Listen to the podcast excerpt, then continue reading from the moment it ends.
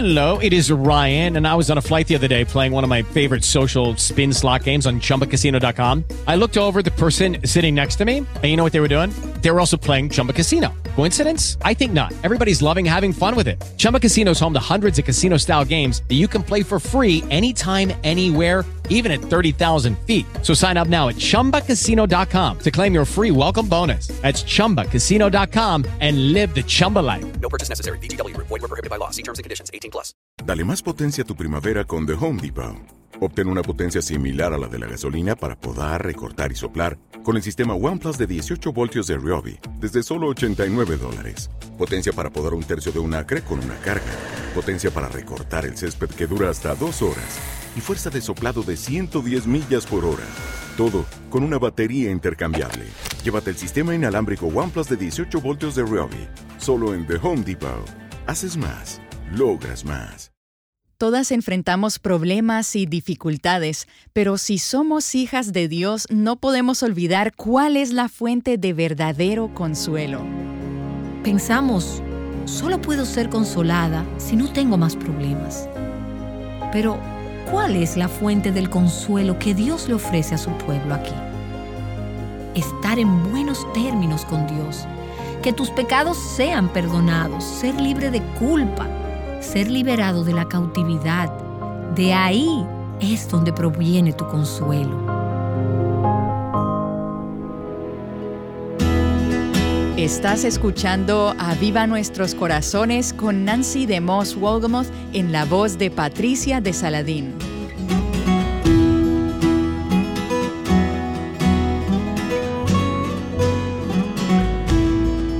Todo ser humano que ha existido ha experimentado la necesidad de consuelo.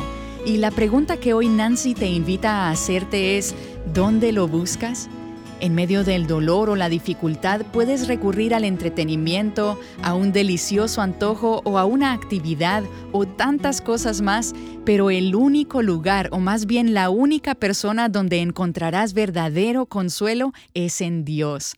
Nancy te recuerda esto y te ayuda a ver tu vida desde una perspectiva correcta en su clásico mensaje titulado He aquí tu Dios. El capítulo 40 de Isaías está cerca de la mitad de tu Biblia y he estado leyendo este texto una y otra vez.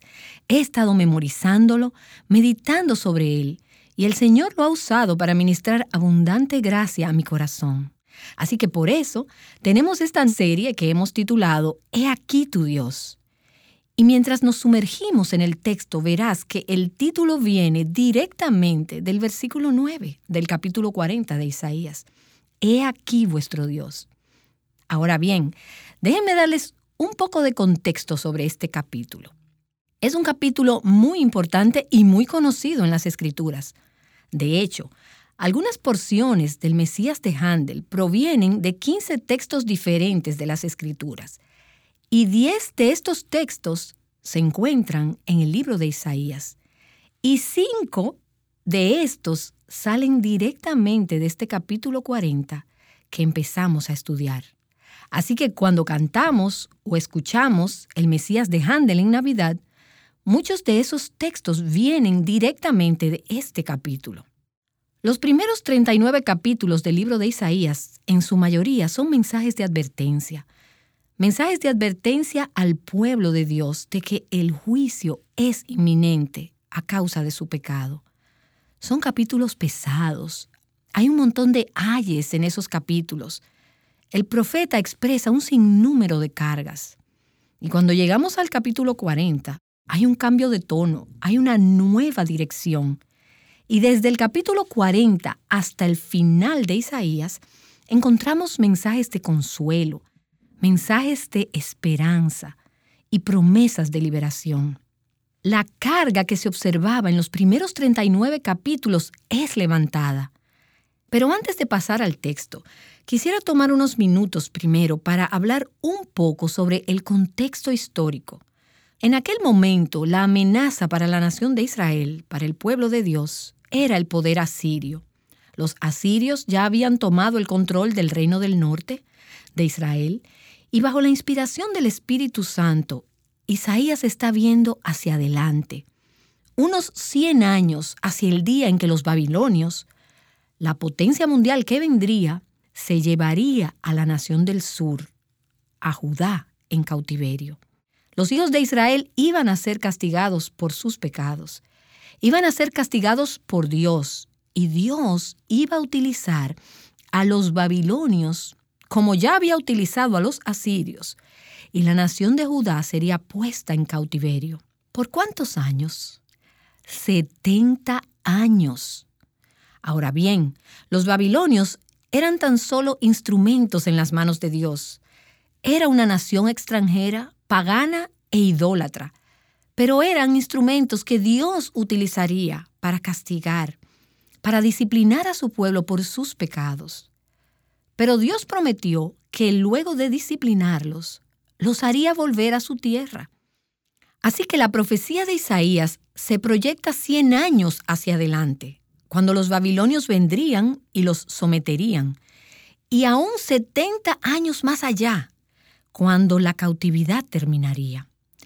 Isaías le está hablando a una generación futura, a la próxima generación, los cuales se encuentran desalentados. Ellos han estado en cautiverio en un país extranjero por 70 años. Están temerosos, descorazonados, han perdido la esperanza. ¿Y qué necesitan? Ellos necesitan aliento. Ellos necesitan la esperanza que viene del corazón de Dios. Pero ahora, para complicar más las cosas, no solo vemos a Isaías mirando hacia adelante 170 años, sino que también mira más allá, hacia la primera venida de Cristo a la tierra, la encarnación. Algunas veces veremos referencias al Mesías y más adelante el profeta mira aún más allá, hacia un día futuro, hacia el día del último retorno de Cristo, que viene para gobernar y reinar sobre la tierra. Así que habría consuelo dentro de 170 años para los que estuvieran en la cautividad habría consuelo cuando Cristo viniera a la tierra como el Salvador del mundo. E igualmente, habría consuelo en los años postreros cuando Cristo vuelva a gobernar y a reinar en la tierra. Algunas veces en la profecía de Isaías, estas diferentes visiones se mezclan una con la otra, y no siempre estamos seguras a cuál de ellas se está refiriendo. Pero mantengan esta información en su contexto mientras hablamos de este pasaje de consuelo. Y qué bueno es recordar que aunque el retorno de Cristo es tan lejano para nosotros como le parecía el retorno de su cautividad a ellos en los días de Isaías, y dirás que 170 años parece mucho tiempo, también parece lejano para nosotros que Cristo volverá a la tierra. No sabemos cuánto tiempo tardará, pero debemos recordar que Dios lo ve todo desde la perspectiva de la eternidad. Cuando Él nos habla palabras de consuelo, es para nuestra situación inmediata, pero también para lo que tenemos por delante. Es también para los días que tendremos que enfrentar. Estas son palabras de consuelo que podemos aplicar a nuestra situación. Así que veamos el versículo 1 del capítulo 40 del libro de Isaías y concentrémonos solo en esta frase.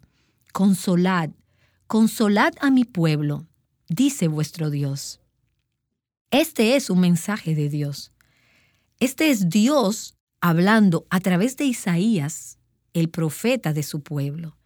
Y Dios le dice a su pueblo que para este momento debió haber estado en cautiverio durante 70 años consolad. Y de nuevo lo repite para enfatizar, consolad. Esto es lo que necesitan. Denles consuelo. Ahora bien, las palabras consolar, consuelo, consolador, se usan unas 13 veces desde este punto y hasta el final del libro de Isaías. Es el tema principal de estos capítulos, a partir del capítulo 40. La palabra consuelo en realidad proviene de dos palabras en latín que significan fortalecer, dar fuerza y consuelo en la aflicción, hacer fuerte, fortificar. Vamos a ver en este pasaje que Dios tiene la fuerza cuando nosotras somos débiles, que cuando somos frágiles y débiles y limitadas, Dios posee toda la fortaleza que necesitamos. Él nos da consuelo en nuestras debilidades y en nuestra aflicción y nos da su fuerza, nos infunde con su fortaleza. Ahora nota, ¿para quién es este consuelo? Es para personas que tienen una relación de pacto con Dios. Consolad a mi pueblo, dice vuestro Dios. Tú no puedes esperar tener consuelo en medio de tu debilidad y en medio de las aflicciones de la vida, el tipo de consuelo profundo que realmente necesitas, si no le perteneces al Señor. Este es un mensaje para el pueblo de Dios. Y también sugiere que Él es el consolador. Esto lo veremos a través de este pasaje. Y pienso en el versículo que se encuentra en el primer capítulo de Segunda a los Corintios, en los versículos 3 y 4, donde el apóstol Pablo dice, Bendito sea el Dios y Padre de nuestro Señor Jesucristo, Padre de misericordias y Dios de toda consolación, el cual nos consuela en toda tribulación nuestra. ¿Dónde buscas tú el consuelo?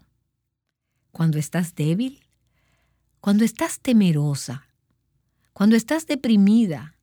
¿Cuando estás desanimada? ¿Buscas al Dios de toda consolación? ¿Acaso no tendemos a buscar en otros lugares primero? ¿En comidas que nos consuelan? ¿O yo me voy a ir de compras, estoy tan deprimida? Bueno, seguramente te sentirás muy deprimida cuando revises las cuentas a fin de mes y veas todo lo que gastaste en las cosas que compraste cuando estabas deprimida.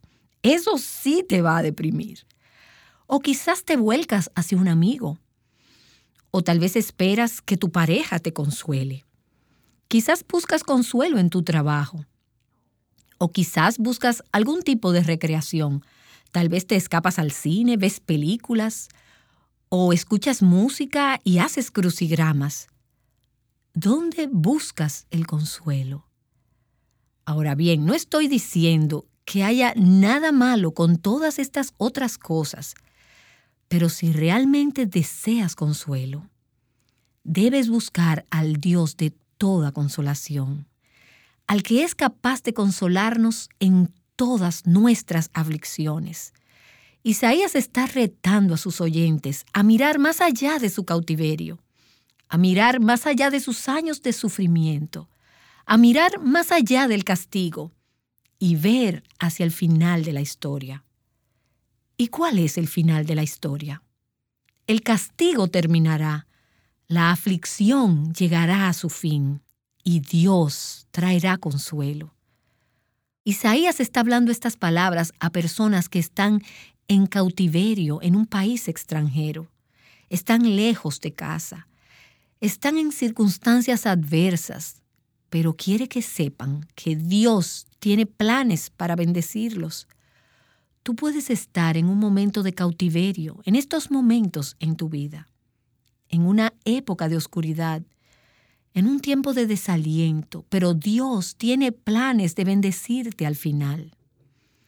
Hemos escuchado y citado a menudo el versículo 11 de Jeremías capítulo 29, donde Dios dice, porque yo sé los planes que tengo para vosotros, declara el Señor planes de bienestar y no de calamidad, para daros un futuro y una esperanza.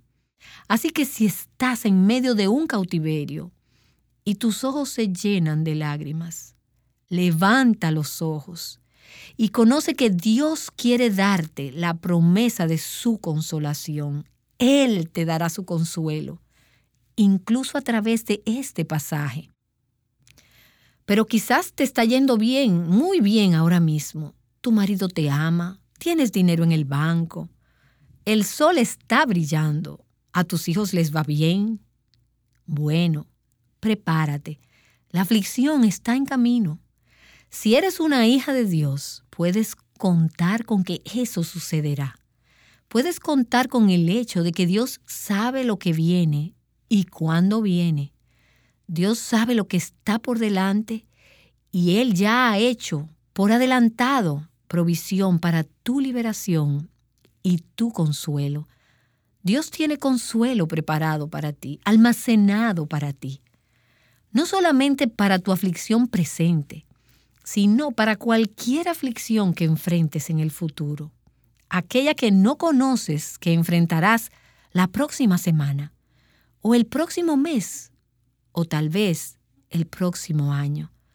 Dios sabe qué aflicciones tú enfrentarás cuando tengas 93 años de edad, cuando tengas poca salud y te estén cuidando tus hijos y estés en un asilo de ancianas. Pero no vivas allí ahora, Tú no estás allí aún. Solo quiero que sepas que cuando estés allí, cualquiera que sea la aflicción, Dios tiene el consuelo preparado para ti. ¿Te da esto aliento? A mí me lo da. Dios dice, consolad a mi pueblo en sus aflicciones presentes. En sus futuras aflicciones también habrá consuelo. Aquí están las palabras de consuelo que comienzan en el versículo 1 hablad al corazón de Jerusalén y decirle a voces que su lucha ha terminado, que su iniquidad ha sido quitada, que ha recibido de la mano del Señor el doble por todos sus pecados. Dios dice, habla al corazón de Jerusalén. Ten presente que en los primeros 39 capítulos hubo muchas advertencias muchas promesas de juicio, muchos lamentos. No hay mucha ternura en los primeros 39 capítulos de Isaías. Dios está prometiendo castigo y juicio. Pero ahora Dios dice, yo quiero que le hablen tiernamente a Jerusalén. Esto es, háblale al corazón, reafírmalo, cálmalo. Vamos a ver en este capítulo el corazón tierno de Dios. Vamos a ver su corazón amante y compasivo. Dios dice, háblale con ternura a ella. Entonces Él dice, decirle a voces, esa palabra, decirle a voces, lo que quiere decir es hablar fuerte hasta que obtengamos la atención de alguien. Así que hablarle con ternura o hablarle al corazón pero a la vez con premura. Necesitan escuchar esto. Si van a ser consolados, necesitan escuchar lo que Dios tiene que decirles. Y no necesitamos este balance cuando vamos a ministrar a otros. Yo tengo que tratar con esto aquí en Aviva Nuestros Corazones. Hay algunos programas en los que siento que Dios carga mi corazón con la necesidad de dar una fuerte palabra de advertencia. Y hemos grabado algunas series así, en las que hay algunas exhortaciones bastante fuertes en la palabra de Dios, y en los que Dios confronta mi corazón con un texto, y yo se lo paso a ustedes. No me gusta tener que enseñar estos pasajes fuertes, pero es parte de la palabra de Dios, así que tengo que hacerlo. Pero también están aquellos tiempos en los que Dios anima mi corazón con algunos pasajes tiernos de su palabra y quiero pasárselos a ustedes también. En este pasaje vamos a ver el balance entre estos dos. Por un lado, entre la gracia y la verdad, y por otro lado, entre la ternura y el dar voces. Ahora, ¿qué está supuesto a decir a Jerusalén este profeta con su tierno vociferar? Diles que su lucha terminó, que su pecado ha sido perdonado y que ella ha recibido de la mano del Señor el doble por todos sus pecados. En primer lugar, la lucha ha terminado. La palabra alude a un duro servicio militar. Está haciendo referencia a su cautiverio. Su cautiverio ha terminado, sus años de cautiverio, sus años de servidumbre a una nación extranjera han terminado. Su cautiverio ha terminado, su guerra ha terminado. Sus severas pruebas han llegado a su fin. ¿Cuál es la palabra de consuelo? Habrá un fin a su dificultad y al cautiverio, vendrá el final.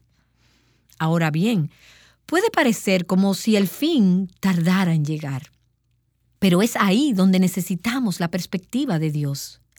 Si pudiéramos mirar la vida desde arriba, como Dios la ve, nos daríamos cuenta de que el tiempo es tan corto, aun si tuviésemos toda una vida de sufrimiento en esta tierra seguiría siendo solo un momento a la luz de la eternidad. Habrá un fin. Entonces, aquí hay otra palabra de consuelo. Su pecado es perdonado. Sus pecados, que fueron la causa de su cautiverio, han sido perdonados, el perdón. A veces terminamos en la aflicción y con problemas por causas ajenas a nosotros, por circunstancias que estaban totalmente fuera de nuestro control. Y es simplemente la realidad de vivir en un mundo caído, pecaminoso. Estoy en lo cierto si digo que muchas veces terminamos en un problema a causa de nuestras malas decisiones, a causa de nuestro propio pecado. Pero Dios nos ama lo suficiente como para disciplinarnos, para castigarnos, para amonestarnos podemos vivir bajo esta carga de culpabilidad. Sé que estoy en este problema a causa de mi pecado. Soy un desastre. Soy un gusano. Y Dios te dice, espera un minuto. Hay un fin para tu sufrimiento y también existe perdón para tus pecados. Tú no tienes que vivir bajo la esclavitud de esa culpa, de esa vergüenza, de ese fracaso. Sí, puedes haber fallado. Tal vez te casaste fuera de la voluntad de Dios y ahora estás viviendo en un matrimonio difícil, que fue el resultado de tu propia rebelión, de tu propia elección equivocada. Tal vez abusaste de tu cuerpo y ahora estás cargando con las consecuencias físicas por ello. Pero Dios te dice, tú puedes experimentar el perdón. Sé que hay mujeres que se han hecho abortos y han tenido tal culpa y tal esclavitud por su pecado, así como la dificultad de percibir y sentir y creer y recibir el perdón de Dios. A veces las mujeres han experimentado algunas de las consecuencias, físicas o en sus familias, como consecuencia de sus malas decisiones. Pero la palabra de Dios dice, consuela a mi pueblo. Su iniquidad es perdonada, su pecado es perdonado. Tú no tienes que estar esclavizada a las culpas del pasado, a los pecados del pasado. Sí, podrá haber consecuencias. Sí, podrá haber cicatrices, pero tus pecados pueden ser perdonados y habrá un fin para tu aflicción. Díganle que su pecado es perdonado, que ha recibido de la mano del Señor el doble por todos sus pecados. Eso simplemente significa que la deuda ha sido pagada. Un pago suficiente se ha hecho por tus pecados, por los pecados de mi pueblo. Por supuesto, sabemos que el perdón es posible para nosotros a causa de Jesús. Esto está apuntando a Cristo, apuntando hacia la cruz, a quien sustituyó nuestros pecados. Él es el que pagó la pena. Él hizo el pago, dio su vida por nuestra salvación, para que pudiéramos recibir de la mano del Señor el pago suficiente y el perdón por nuestra iniquidad. Así que el consuelo que Dios ofrece a su pueblo es proporcional al dolor que han experimentado. Sí, han experimentado un gran dolor, gran aflicción, pero está por llegar un gran consuelo. Observa que la fuente del consuelo no es que todos tus problemas van a desaparecer.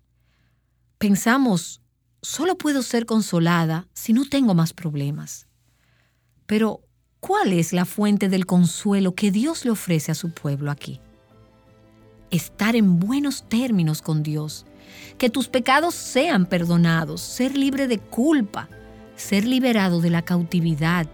De ahí es donde proviene tu consuelo. Podrás tener problemas, tendrás problemas desde ahora hasta que llegues al cielo. Cuenta con ello, pero tú puedes tener paz con Dios. Puedes ser libre de tu servidumbre espiritual, puedes ser libre para amar y servir al Señor con todo tu corazón. Puedes obtener el perdón de los pecados. Y permítanme decir esta palabra de nuevo, y es válida la repetición, porque sé que hay muchas mujeres, muchas mujeres que viven bajo la nube, bajo el peso y bajo la opresión de la culpa pasada, de los pecados del pasado. Has pecado, yo he pecado, pero Dios está diciendo aquí, y aquí está su palabra de consuelo, tú no tienes que vivir esclava de esa culpa. Tú no tienes que hacerlo, tú puedes quedar libre de eso. El Dios que nos disciplina para purificarnos es también el Dios que nos redime, nos libera y nos consuela. Tu lucha ha terminado. Tu pecado es perdonado. El pago se ha realizado a través del sacrificio y de la sangre de Cristo. Créelo recíbelo, encuentra consuelo en ello.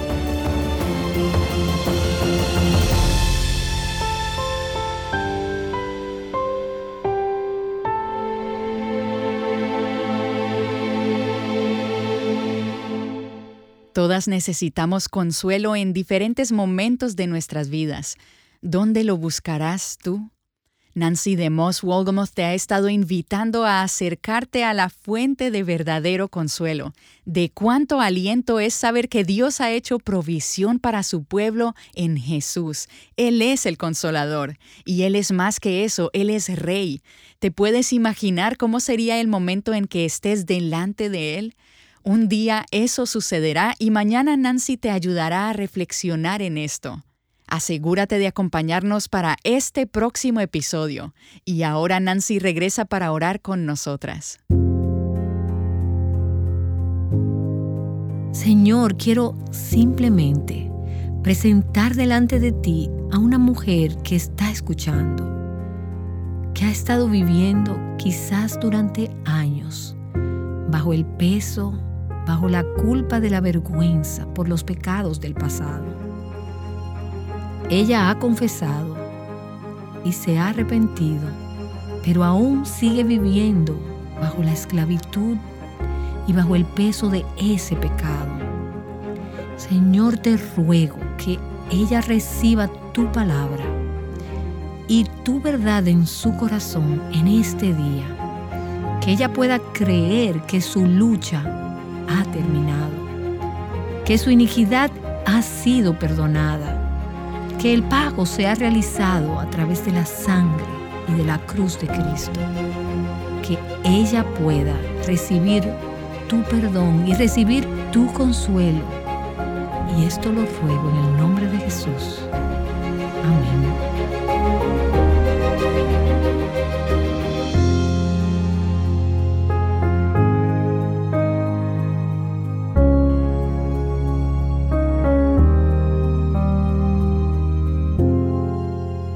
Trayéndote enseñanza práctica de la palabra de Dios, Aviva Nuestros Corazones es un ministerio de alcance de Revive Our Hearts.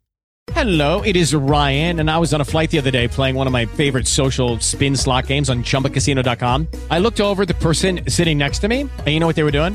They were also playing Chumba Casino. Coincidence? I think not. Everybody's loving having fun with it. Chumba Casino is home to hundreds of casino style games that you can play for free anytime, anywhere, even at 30,000 feet. So sign up now at chumbacasino.com to claim your free welcome bonus. That's chumbacasino.com and live the Chumba life. No purchase necessary. Group. Void were prohibited by law. See terms and conditions. 18 plus. Dale más potencia a tu primavera con The Home Depot. Obtén una potencia similar a la de la gasolina para poder recortar y soplar con el sistema OnePlus de 18 voltios de Ryobi desde solo 89 dólares. Potencia para podar un tercio de un acre con una carga. Potencia para recortar el césped que dura hasta dos horas.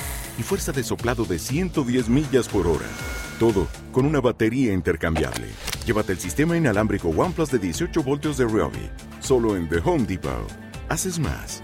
Logras más.